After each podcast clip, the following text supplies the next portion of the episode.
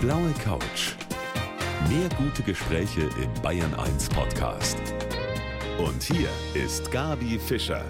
Unser Talk heute Abend mit einem international erfolgreichen Schauspieler, den ich hier sitzen habe bei mir und ich freue mich sehr, dass er da ist. Herzlich willkommen, Sebastian Koch. Guten Abend. Hallo. Ja, wir kennen Sie aus so vielen Filmen, unter anderem natürlich aus dem Oscar-prämierten Das Leben der anderen. Und ich kann Ihnen sagen, Herr Koch, bei anderen Schauspielern, da fällt mir immer eine bestimmte Rolle ein, die ich verbinde mit diesem Schauspieler. Mhm. Bei Ihnen ist das gar nicht so. Da habe ich so eine Bandbreite mhm. von verschiedenen Rollen.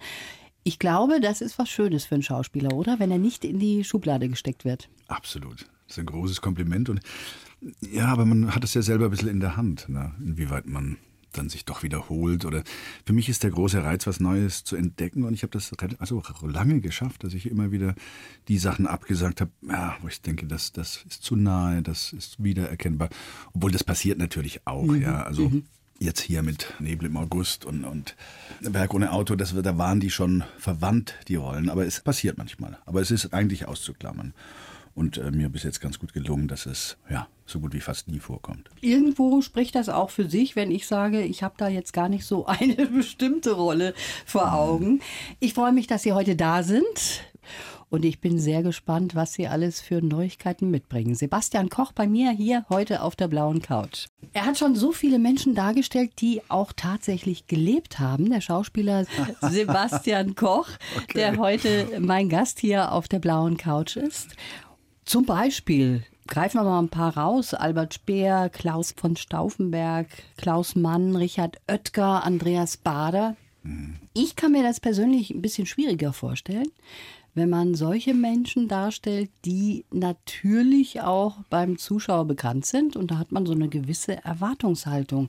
Wie ist das für Sie als Darsteller? Ja, man hat eine Vorlage das ist richtig. Man hat auch eine andere Verantwortung, glaube ich. Zumal die, einige von, also Richard Oetker lebt und äh, war damals, äh, ja, wir sind, er ist ein bisschen älter als ich, aber da ist schon mit, mit so einem großen Schicksal, also er wurde in den 70er Jahren entführt und ganz dramatisch entführt und hat in, in, in dieser Kiste eine sehr gefährliche Verletzung erlitten, an der er immer noch äh, laboriert, die er mit sich trägt. Und ja, das war mir sehr wichtig, ihn kennenzulernen und, und zu gucken, äh, Will der das? Ist der damit einverstanden? Will der über mich was abarbeiten? Oder bestimmte Verantwortung kann ich da nicht, nicht leisten? Und der war aber sehr, sehr entspannt und so spüren Sie, wie die, wie die das wollen. Und wir haben uns sehr angefreundet seitdem und das war eine, eine tolle Arbeit. Ist man da schon versucht, möglichst an das Original ranzukommen oder interpretiert man dann selber? Was mich fasziniert hat, ist dieser unglaubliche Wunsch und Druck, ähm, diesen Menschen zu finden. Also der Richard Oetker war nahezu besessen, um die Wahrheit rauszukriegen, für ihn das zu klären. Mhm. Und die Art und Weise, auch wie er mit diesem Schicksal umgeht, fand ich sehr, sehr beeindruckend.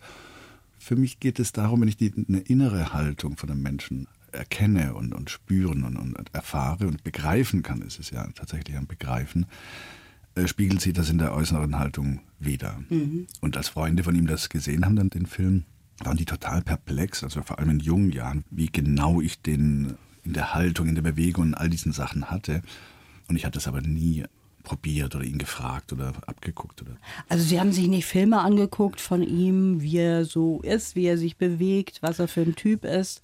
Nee, überhaupt nicht. Also es war einfach, wenn, in dem Moment, wenn man jemanden versteht und inwendig versteht, dann hat es eine, eine Konsequenz für eine Körperlichkeit. Und ich bin ein sehr körperlicher Schauspieler und auch jetzt beim Werk ohne Autor, das ist ein, der ist so festgehalten. Ja. Im Geist aber, ja. Und das natürlich äh, reflektiert das auf den Körper. Das ist ein ganz besonderer Typ, ein eiskalter Typ, ein Nazi, ein Professor, der Zwangssterilisationen durchführt bei Frauen, um in Anführungsstrichen unwertes Leben zu vernichten. Also ein Mensch, der ganz, ganz weit weg ist von uns allen. Wie kann man sich dem dann nähern? Indem man feststellt, dass er vielleicht doch nicht so weit weg ist von uns allen, weil er glaubt an was, etwas, was furchtbar ist, für uns, aber er glaubt daran. Er glaubt daran, die Rasse reinzuhalten, ist etwas Positives für die Menschheit. Das ist etwas wie ein, ein Darwinist, ein urgläubiger Darwinist, der sagt, dass alles das wird ausgerottet, was unwertes Leben darstellt. Das, das wollen wir nicht. Wir wollen nur die reine Rasse. Das haben die Nazis ja auch zur Ideologie gemacht und das, mhm. äh, die fanden das einen ganz wichtigen Punkt. Und das zu verstehen und in so eine Logik reinzugehen, das ist ja spooky auf eine Art, aber es kommt gerade wieder hoch. Ja. ja. und zwar massiv. Und, und wir können das nicht einfach wegschieben und sagen, das kennen wir nicht. Das ist etwas, was fremd ist. Wenn Sie so eine Rolle haben wie diesen Professor, ja, hm. können Sie dann, wenn der Drehtag vorbei ist, das abstreifen oder nimmt man da vieles mit nach Hause? Klar, in, in dem Fall, der hat ja eine, eine äußere Haltung auch, die enorm diszipliniert mhm. ist. Also dieser ganze Mensch ist Disziplin und dadurch auch so gefährlich, weil er, er weiß, wie es geht. Er duldet nichts neben sich, also kein Anderssein. Und das macht ihn gefährlich und aber auch faszinierend. Also diese Skalpellschärfe darzustellen, ist, das hinterlässt schon Spuren, da kann man nicht ein- und aussteigen. Also das, das denke ich eben, ja. War eine, eine anstrengende, aber auch eine tolle Arbeit. Sicher eine anspruchsvollere Arbeit, als jemanden darzustellen, den alle lieben, oder? Es ist ein ganz kompliziertes Geflecht mhm. von, von Gedanken und von, die sind auch so weit weg von mir. Also ich bin wirklich das, das Gegenteil, weil ich sehr stark artikuliere, mit dem Körper rede und sehr emotional bin, empathisch. Und das alles abzustellen und tatsächlich nur sich zu fokussieren auf den eigenen Erfolg letztlich und auf die eigene Ideologie das ist schon schräg. Spannend, wenn Sie das so erzählen. Sie haben eingangs gesagt, Sie können sich Ihre Rollen auswählen. Das mhm. ist natürlich ein besonderer Luxus. Ne? Ich weiß von vielen Schauspielern, die auch sehr bekannt sind, die sagen ja, manchmal ist da so eine Talsohle, da muss man vielleicht auch was annehmen, was nicht so hundertprozentig passt. Mhm. Aber das passiert Ihnen nicht. ich habe mir das vielleicht erarbeitet. Ich habe relativ früh schon Sachen abgesagt, die wo alle gesagt haben, bist du verrückt, also ja. das muss man machen. Und ich war da immer sehr, sehr genau und habe auch jetzt keine Entourage um mich herum. Ich führe kein sehr aufwendiges Leben. Das heißt, ich kann mir leisten, Dinge abzusagen, weil ich jetzt nicht, was weiß ich, einen Stab äh, bezahlen muss. Ja. Insofern habe ich da eine große Freiheit mir bewahrt, die mich auch irgendwo hingeführt hat. Mhm. Und habe sehr, sehr nach meinem, auf mein Bauchgefühl gehört und habe tatsächlich nur Dinge gemacht, die ich machen musste und wollte. Sie haben den Beruf von der Pike auf gelernt und haben aber sich einen Dialekt erst einmal abgewöhnen müssen. Das fand ich sehr lustig, als ich das gelesen habe, nämlich das Schwäbische. Sie sind geboren in Karlsruhe, dann Schwabenland und dann war der Dialekt einfach fest verankert, oder? Ja, Freile. Der Schwab, ich meine, ich bin aufgewachsen da. Ich bin Können Sie das noch so richtig? Ja, ja, sicher. Klar, dass ich musste mir das richtig abgewöhnen. Das war ja ein Grund, auch warum ich auf die Schauspielschule ging. Weil ich habe damals Gitarre gespielt, habe Lieder vertont und habe diese Zwischentexte immer als bräudischtes Schwäbisch so. Und ich dachte immer, ich rede ja eigentlich Hochdeutsch. Ja. Habe das irgendwann mal dann äh, bei irgendeinem Konzert mir angehört und fand das so schrecklich. Obwohl ich habe bei der Aufnahmeprüfung hier in der Falkenberg-Schule in München habe ich habe ich den Zettel aus dem Sommernachtstraum gearbeitet als Vorsprechrolle und mhm. den habe ich auf Schwäbisch gemacht. Das ist ja witzig. So, so sind jetzt alle da. Das Peter Quenz, die. Äh, nee, ich habe den Text nicht mehr, weiß, weiß es nicht mehr. Aber es war so, so halt, das war so eine richtige, kräftige äh, Haut drauf Karikatur. und fallen Sie ab und zu mal da wieder zurück ins Schwäbische oder ist das Na, ich schätze mit meiner Mutter schätze ich bräulich das Schwäbisch und mit ja, Freunde von da auch. Also das, klar. Man kann ihn jetzt im November und im Januar in Bayern auf der Bühne sehen. Mein Gast heute auf der blauen Couch, den Schauspieler Sebastian Koch, mit einer Lesung von einer Novelle von Tolstoi, nämlich der Kreuzer-Sonate. Das ist ja was ganz Besonderes. Das basiert auf einer wahren Geschichte. Es geht, wie so oft im Leben, um Eifersucht und Sie haben sich das ein bisschen umgeschrieben. Das heißt, Sie haben den Text in der Ich-Form umgeschrieben. Sie sind quasi der eifersüchtige Ehemann, den Sie da spielen, oder? Genau, im Originalroman ist der Ich-Erzähler ein Reisender, der diesen Menschen trifft, der seine Frau umgebracht hat und ihm sein ganzes Leben ausbreitet.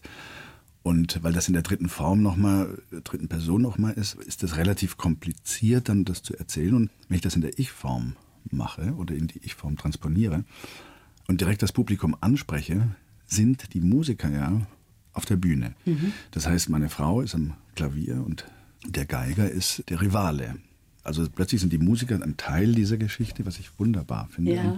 Es ist eine, eine sehr emotionale Reise, wo auch keiner recht hat, wo man selber als Publikum wirklich hin und her gerissen ist und aber ganz viele Gedanken kennt und sagt, mein Gott, ja, das kenne ich. Also eine Dreiecksgeschichte, die daraus wird auf der Bühne, dann Sie als Erzähler. Schauen wir mal auf die Termine. Sie sind in Regensburg am genau. 19.11. und dann im Januar kommen Sie nach München auch.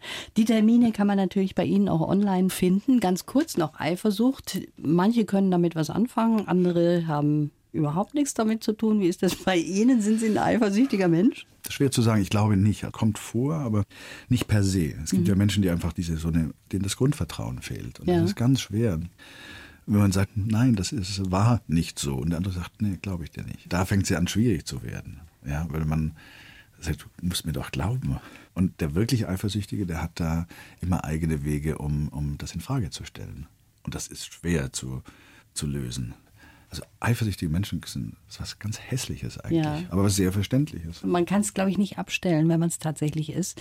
Ist ganz schwierig. Mhm. Aber wir haben jetzt auch eine kleine Lesung hier. Herr Koch, und zwar, ja, da können Sie die Augenbrauen mal hochziehen. Radio, da kann ich die Augenbrauen rollen, solange ich will. Ja, genau. Wir haben ja einen kleinen Lebenslauf für Sie. Echt? In ein paar Sätzen, was wichtig in Ihrem Leben ist. Ich hoffe, wir haben es mhm. richtig getroffen. Wenn Sie den kurz vorlesen. Okay, ich lese einfach runter, ja, ohne zu wissen, was genau, ich lese. Genau. Ich entschuldige mich jetzt schon dafür. ich heiße Sebastian Koch und habe einen absurden Beruf. Zweifel gehören für mich immer dazu. Ich bin ein körperlicher Schauspieler, das hatten wir schon, der sich verändern und verkleiden will und nicht nur sein Gesicht vermieten will. Früher haben mich Schubladen geärgert. Heute ist es mir egal, was andere über mich sagen. Mein Leben ist gekennzeichnet von Bewegung. Ich bin oft umgezogen, bin beruflich wie privat viel auf Reisen, mache Sport, liebe das Motorrad, das stimmt, und Autofahren. Für die Zukunft wünsche ich mir, dass ich auch weiterhin Kraft für die Kunst habe. Denn ich glaube immer noch daran, dass ein Film die Welt verändern kann. Das haben meine Redakteurinnen geschrieben. Ja. Sind Sie einverstanden? Mit, ja, doch. Ja, Sehr. kommt hin. Ja, ja absolut. Okay, dann müssen wir mal vielleicht einige Punkte da besprechen. Ich kann das jetzt noch ein bisschen üben und besser lesen und Nein, kann ich unterschreiben. Das war wunderbar von Ihrer Stimme vor allen Dingen wunderbar vorgelesen. Absurder Beruf, wieso absurd? Das haben Sie öfters Na schon ja, mal gesagt. So eindeutig, man geht doch als normaler Mensch nicht auf eine Bühne und dann fängt an zu weinen und sein, sein Innerstes nach außen zu kehren.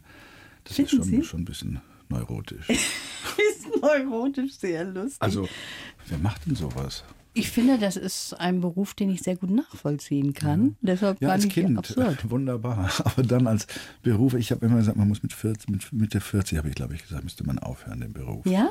Da ist auch was dran, weil es ist ja auch eine, man, man, hat was Tolles an diesem Beruf, man hat ganz viele Möglichkeiten, sich zu entdecken, sich in, in, Frage zu stellen, sich auszuprobieren, was ich wirklich großartig finde. Es ist wie eine große Therapie vielleicht. Man hat so viele Möglichkeiten, sich auszuprobieren und in Frage zu stellen. Ja, aber Sie zweifeln auch immer wieder mal überhaupt an Ihrem Beruf, oder? Klar. Stellen das auch in Frage, ist das überhaupt das Richtige, was ich mache? Also bei mir kommt das immer so nach zehn, zwölf, was weiß ich, so in, in so einem Rhythmus, zwölf Jahre Rhythmus, wo ich einfach merke, da, da stimmt was nicht mehr. Da ist jetzt mhm. plötzlich ist so, hat sowas so einen Rhythmus oder hat was, wiederholt sich etwas und, und, und es fühlt sich nicht mehr richtig an. Und dann muss ich was suchen, mir überlegen, was, was brauche ich, was stimmt nicht mehr, brauche ich einen neuen Ansatz und, und es auch aufgeben. Also ist es für mich ein wirkliches Aufgeben, wo man sagt, es kann sein, dass ich aufhöre. Das wäre tatsächlich eine Alternative ja, aufzuhören. Klar um dann wieder was zu entdecken, wo man sagt, okay, jetzt habe ich wieder einen Ansatz. Und das rauszufinden, für mich jetzt zu überprüfen, das habe ich gemacht. Ich habe zwei Jahre so gut wie gar nicht gedreht und fange jetzt langsam wieder an damit und komme mehr über den Spaß und habe einen anderen Ansatz gerade, der Aha. noch nicht richtig spruchreif ist, aber für mich langsam wachsen kann und, und, und eine, Möglichkeit hat, um da wieder regelmäßig zu arbeiten. Mhm, aber das ist, glaube ich, ganz gut, wenn man sich auch immer wieder hinterfragt. Sonst kommt man auf irgendeine Schiene und die schiebt einen, ohne dass man selber das entscheidet. Ne? Ein anderer Punkt aus dem Lebenslauf: Motorrad und Autofahren. Das macht Ihnen Spaß? Haben Sie so ein bisschen Hummeln im Hintern? Ja, also begeisterter Motorradfahrer, ja? seit ich 16 bin. Also mit, nein, 15. Mit 15 kriegt man ein Mofa. Solo, also ein schwäbisches, äh, mhm. wenn meine Mutter kannte, die, Roland Emmerich übrigens, der, dessen Vater hat, ne, so, äh, Solo hieß das Mofa. Das mhm. hat er erfunden und kreiert in Sindelfingen und das haben wir irgendwie ein bisschen preiswerter gekriegt damals, ich weiß es nicht. Und, und das war mein Start und dann hat man das gleich auffrisiert und hat das schnell gemacht und dann kam der Motorroller Der war auch dann doppelt so schnell, wie er sein durfte. Und dann kam relativ zügig das Auto und das Motorrad zugleich. Das hat man damals zusammen gemacht. Und Ach Motorrad so. ist, ich fahre wirklich seit 16, bewege ich mich auf zwei Rädern und finde das ganz wunderbar. Sie haben sich für 2019 was ganz Besonderes vorgenommen, Sebastian Koch. Und darüber wollen wir gleich mal weitersprechen. Mal sehen, ob Sie das mittlerweile auch erfüllt haben. Herr Koch, Sie haben sich für 2019 vorgenommen, Ihr Leben so ein bisschen zu entschleunigen. Heute ist jetzt der 30. Oktober. Da wollen wir mal kurz ein Fazit ziehen. Wie sieht's denn aus? Gut, doch, ich bin wesentlich nicht mehr so oft unterwegs. Ich bin zu Hause, bin mehr mit Freunden, kümmere mich mehr um meine Kinder, wieder besucht die auch. Also das sind so lauter Dinge, die vorher dann immer, ich meine, wenn ich in so eine Rolle eintauche, in so eine große Hauptrolle, dann ist einfach, das ist ein Tunnel, ist nicht viel drumherum. Und deswegen ist es für mich ganz wesentlich, mal wirklich Schluss zu machen oder gemacht zu haben, um Zeit zu haben. Wie viel Zeit hat man denn normalerweise oder nehmen Sie sich so zwischen Rollen beispielsweise? Nein, das Problem ist ein bisschen, dass wenn man etwas angeboten bekommt oder sich entscheidet für etwas und dann sagt, das ist es, ab dem Moment läuft das. Da tickt die Uhr. Und da nimmt man auch die Welt wahr über diesen Fokus. Also wenn ich jetzt weiß, was weiß ich, ich spiele irgendeinen Dirigenten, dann verändert sich mein Leben, weil ich einfach anderes Musik höre. Ich, ich bin da schon In der unterwegs. Vorbereitung schon In der quasi. Vorbereitung. Und für mich war mal ganz wichtig, das zu cutten und zu sagen, wirklich, ich mache Pause und auch in so eine Lehre reinzulaufen. Und vor allem Freunde regelmäßig zu besuchen, sich auch zu kümmern, nicht nur am Telefon, sondern so. Und das hat gut geklappt. Also das habe ich gemacht und gefällt mir sehr, sehr gut. Und ich habe sehr viel abgesagt in der Zeit und jetzt immer noch, wo ich einfach sage, wenn es zu viel wird, mache ich es nicht. Das ist schön, Egal wenn man das sagen das kann. ist. Das ist wirklich schön. Das Ja. ist eine große, ah, wunderbar, ja. Also, wir entschleunigen jetzt noch eine halbe Stunde. Die haben wir etwa hier auf der blauen Couch. Ich freue mich sehr, dass Sie heute hier sind. Er gehört zu den international bekannten Schauspielern, einer der wenigen, die wir haben hier in Deutschland, der Sebastian Koch, der heute mein Gast ist. Herr Koch, wir haben schon eben über das Leben der anderen auch gesprochen, so ein bisschen ansatzweise. Dafür haben Sie ja mit der ganzen Crew auch den Oscar bekommen. Jetzt haben Sie so viele Preise schon bekommen. Ist der Oscar was Besonderes für Sie gewesen? Klar, das war äh, vor allem in einem Film, der einem so am Herzen liegt, wo man so viel gearbeitet hat dran und von Anbeginn da eingebunden war und auch selbst im Schneiderraum und also den richtig begleitet hat und dann auch im Ergebnis so vollkommen dahinter steht. Sagt, das ist ein wunderschöner Film und der dann so einen Weg macht. Also der Oscar ist eins, aber für mich was viel bedeutender ist, dass so viele Menschen auf der Welt diesen Film richtig lieben. Also nicht nur so irgendwie, oh, toller Film, sondern richtig in ihr Herz geschlossen haben und sich bewegen lassen haben oder da, da ist was passiert. Ja. Und da beteiligt zu sein mit dem eigenen Anliegen, das ist was Wunderschönes. Und der Oscar ist dann wie so ein, ja, das ist schon aufregend einfach. Ist schon ja. Aber auf. Ja, wie gesagt, ist es nicht, für mich ist das Größte diese, diese Kraft, die so eine schöne Energie hat, das finde ich beeindruckend. Sie arbeiten ja auch sehr viel in Amerika. Sie könnten unter Umständen vielleicht sogar sagen, ich schaue mal, dass ich in Hollywood meine Wurzeln fasse, aber das wäre nichts für Sie? Also ich habe die meisten Produktionen hier gemacht. Die Hard haben wir in Budapest gedreht, ähm, Bridge of Spies in Polen und Berlin, Homeland ganz in Berlin nahezu. Also das ist äh, mir sehr lieb auch. Ich bin gern, wie gesagt, hier. Ja, und ab und zu ist es auch drüben, es ist auch okay, aber ich würde jetzt nicht da wohnen wollen und auch da nicht hinziehen wollen. Kommen wir mal zurück zu den Preisen. Jetzt haben wir gerade eben auch schon über den Oscar gesprochen. Sie haben auch den Bambi bekommen als bester Schauspieler für Werk ohne Autor.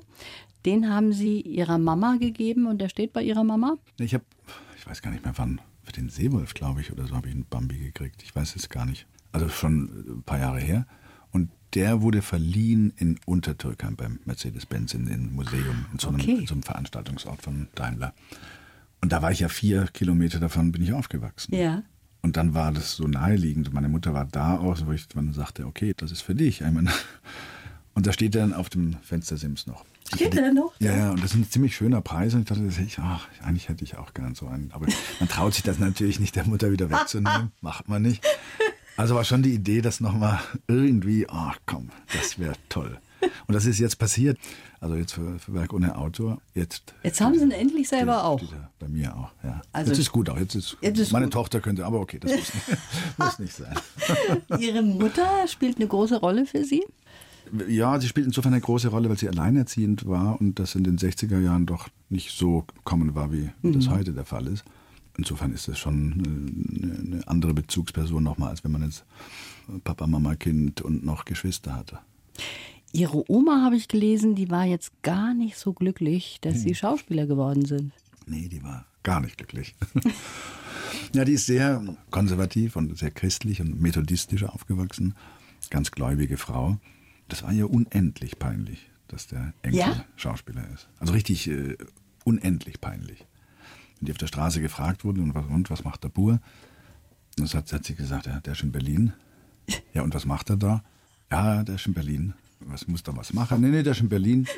Und einfach nicht geantwortet. Ja, partout nicht geantwortet. Und das erzählt ja schon einiges. Also da, das konnte sie nicht zulassen.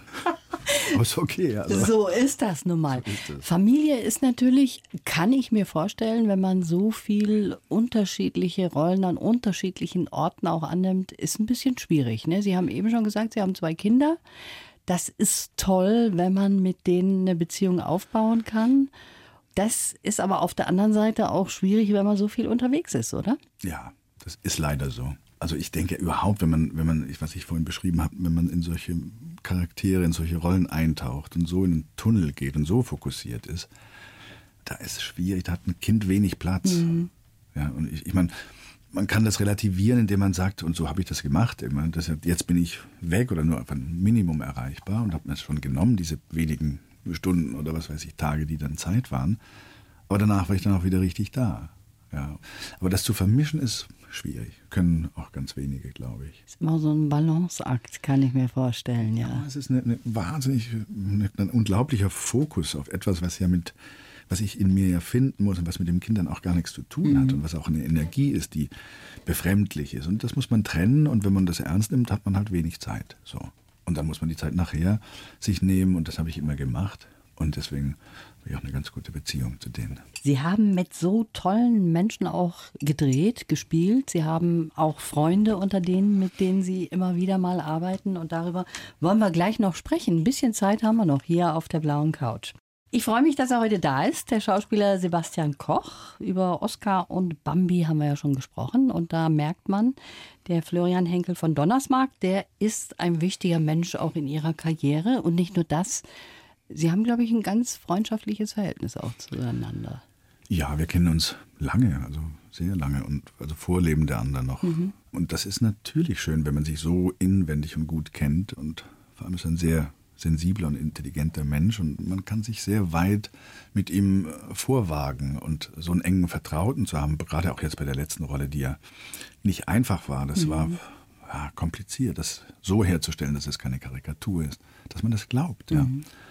Und da jemand zu haben, der, naja, auch jeden Versuch meinerseits mitmacht und auch erkennt und für wichtig empfindet. Die Szene am Schluss, wenn er diese Bilder sieht und, und innerhalb von 30 Sekunden entlarvt wird, dieses Ungeheuer, das ist nicht einfach zu spielen, ja, diesen totalen Downfall. Und da habe ich gebeten zum Beispiel, dass, dass ich diese Bilder vorher nicht sehen will, dass wir es einmal machen. Und, und das ist natürlich wahnsinnig schwierig, das dann einzuleuchten, ohne, wir haben das dann alles, das ist mehr Aufwand. Ja. Aber er hat sich sofort darauf eingelassen, auf meinen Wunsch, weil er kapiert hat, das kann einen Effekt haben. Eine Stunde, wahrscheinlich hat das mehr gedauert, als wenn man das jetzt anders gemacht hätte mit gucken. Aber es hat sich gelohnt. Wir haben die erste genommen. Wir haben gar keine mehr gedreht. Echt? Auf, Sicherheit noch eine oder so. Es war alles da. Und das ist natürlich, der erste Moment ist, der ist halt sehr, das ist der erste Moment. Ja, ja. und wenn man das so vorbereitet, dass alles klappen kann, hat es eine, eine Kraft. Und, und so ein Verständnis, also warum ich das jetzt so ausführlich erzähle, ist, um, um, um das Verständnis und die Liebe, die Florian zu seinen Schauspielern hat, zu beschreiben, die wichtig ist. Das ist halt nicht so oft. Sie haben mit anderen auch gearbeitet, die natürlich sehr bekannt sind. Zum Beispiel auch Tom Hanks. Was würden Sie in drei Sätzen zu dem sagen? Das ist ein ganz wunderbarer Mann also und Schauspieler. Aber er hat eine, eine, eine, eine Kraft, die, die so bodenständig ist und gleichzeitig ist er ein, ein Weltstar. Das, das gibt es sehr, sehr selten. Und das finde ich, hat mich sehr, sehr beeindruckt. Und es, er ist als Partner unglaublich äh, generös und witzig. Liegt auch am Spielberg natürlich, der, der das freigibt, der das auch wirklich loslässt. Trotzdem führt, aber einfach Ja. auch zulässt. Und, und das war eine sehr, sehr schöne Arbeit. Also da bin ich sehr, sehr dankbar dafür. Ich habe hier noch die Hannelore Huger bei mir auf dem Zettel stehen. Was ist das für Sie für eine Kollegin? Naja, das ist ja keine Kollegin, oder jetzt mittlerweile ist es eine Kollegin, aber damals war es natürlich die La Hoguer, die größte, die beste, die tollste. Ich habe das große Glück gehabt, dass die in, in Darmstadt ihre, glaube ich, erste oder zweite Theaterregie gemacht hat. Und ich gerade am Anfang war, das zweite Jahr, oder das, ja, ich glaube zwei Jahre ich, war ich schon in Darmstadt, als sie kam. Und habe mich so gefreut, dass da so ein Freigeist in dieses Darmstädter Staatstheater kommt, die verwandt war mit mir. Das heißt, das war so ein Mensch, der mir allein durch sein Dasein Mut gemacht hat. Ja, Sehr Frau. geradeaus auch. Sie war hier auch schon auf der blauen Couch. Und wir haben eigentlich versucht, sie jetzt hier als Überraschungsgast für Sie ans Telefon zu bekommen. Leider hat sie Termine, aber sie hat mir was mitten auf den Weg gegeben. Ich soll Ihnen nämlich was sagen. Ja, ich muss sie so dringend anrufen. Ja, ich soll Ihnen sagen, Sie sollen anrufen. Nee, aber dass sie sich sehr freut über Ihren großen Erfolg und dass sie sehr stolz auf Sie ist. Also sie Das sieht. Sie auch so ein bisschen als Ziehsohn. Ja, das ist, ist ja auch so. Ich meine, wenn, das ist einfach großartig, weil das hat was Zärtliches, das hat was Liebevolles, das hat eine Kraft. Das ist toll, wenn man so jemand begegnet. Das ist ein Geschenk. Ja, und ich habe die sehr im Herzen, obwohl wir wenig Kontakt haben. Aber es ist einfach, man kann das gar nicht so beschreiben. Es ist einfach eine wichtige, ganz wichtige Begegnung in meinem Leben. Schön, wenn Sie das so sagen. Ja, also wie gesagt, hier steht auch anrufen, bitte, Ja, ja. Sebastian. Dank. Sie wollten eigentlich Musiker auch werden, ne? Sie können verschiedene Instrumente, Trompete, Klavier, Geige, Gitarre. Musik spielt keine Rolle mehr, außer jetzt eben. Na doch, also diese, diese ganzen Musiklesungen, die Ja. ich mache, das ist ja, das hat sehr, sehr viel mit, mit Musikalität, mit Rhythmus, mit, mit Musik zu tun. Ganz, ganz Mhm. Aber selber unverwoben. Instrumente? Ich spiele Gitarre noch. Das und- machen Sie noch. Ja, ja, klar. Okay. Jetzt ist unsere Zeit leider vorbei und Sie haben auch keine Gitarre dabei, dass wir hier Gott zum Schluss noch. ich glaube, ich habe einen Kollegen, der hat irgendwo eine versteckt. Nein. Ich danke Ihnen, dass Sie da waren. Ja, war sehr schön. Ja, die letzte. Stunde und ich wünsche Ihnen alles Gute und ich bin gespannt auf Ihre nächste Phase, wenn Sie wieder mal nachdenken, in Na, ich hab- welche ich hab ja- Richtung das dann geht. Ich habe ja gedreht dieses Jahr, Shadowplay. Das ist eine schwedische Serie, die ziemlich gut wird, glaube ich. Und das haben wir in Prag gedreht, spielt in Berlin der 46, also 1946. Ein Sodom und Gomorra. Eine unglaubliche Zeit. Und das hat sehr großen Spaß gemacht. Dann ist das doch schön, wenn es auch so weitergeht, zumindest auch für uns. Und jetzt eben unterwegs mit der Kreuzersonate, wollen wir noch mal darauf hinweisen. Eine Lesung der ganz besonderen Art mit Sebastian Koch. Ich danke Ihnen sehr fürs Kommen. Ich danke fürs Hiersein. Die blaue Couch. Der Bayern 1 Talk als Podcast. Natürlich auch im Radio. Montag bis Donnerstag ab 19 Uhr.